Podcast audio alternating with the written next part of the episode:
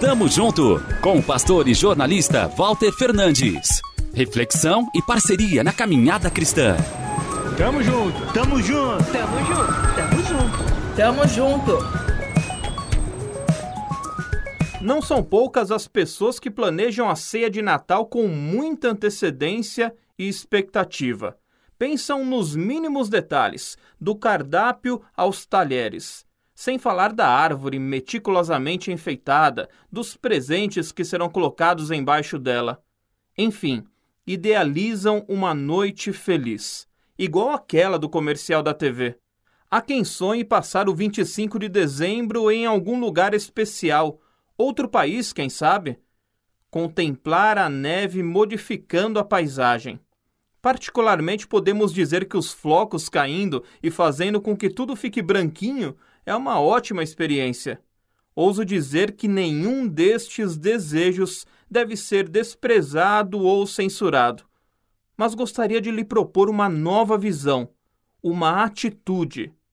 Já pensou em um Natal mais singelo? Simples como um menino enfaixado pela mãe e colocado em uma manjedoura? Talvez você dividindo o seu jantar com o menos favorecido se agachando para acolher com um sorriso o que faz de uma fria calçada a sua cama, levando o abraço a uma pessoa esquecida em uma casa de repouso, ou oferecendo palavras de esperança ao que se perdeu no labirinto da sua mente.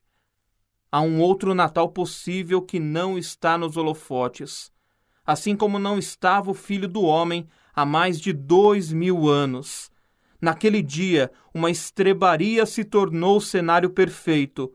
A pequena e insignificante Belém, capital do mundo.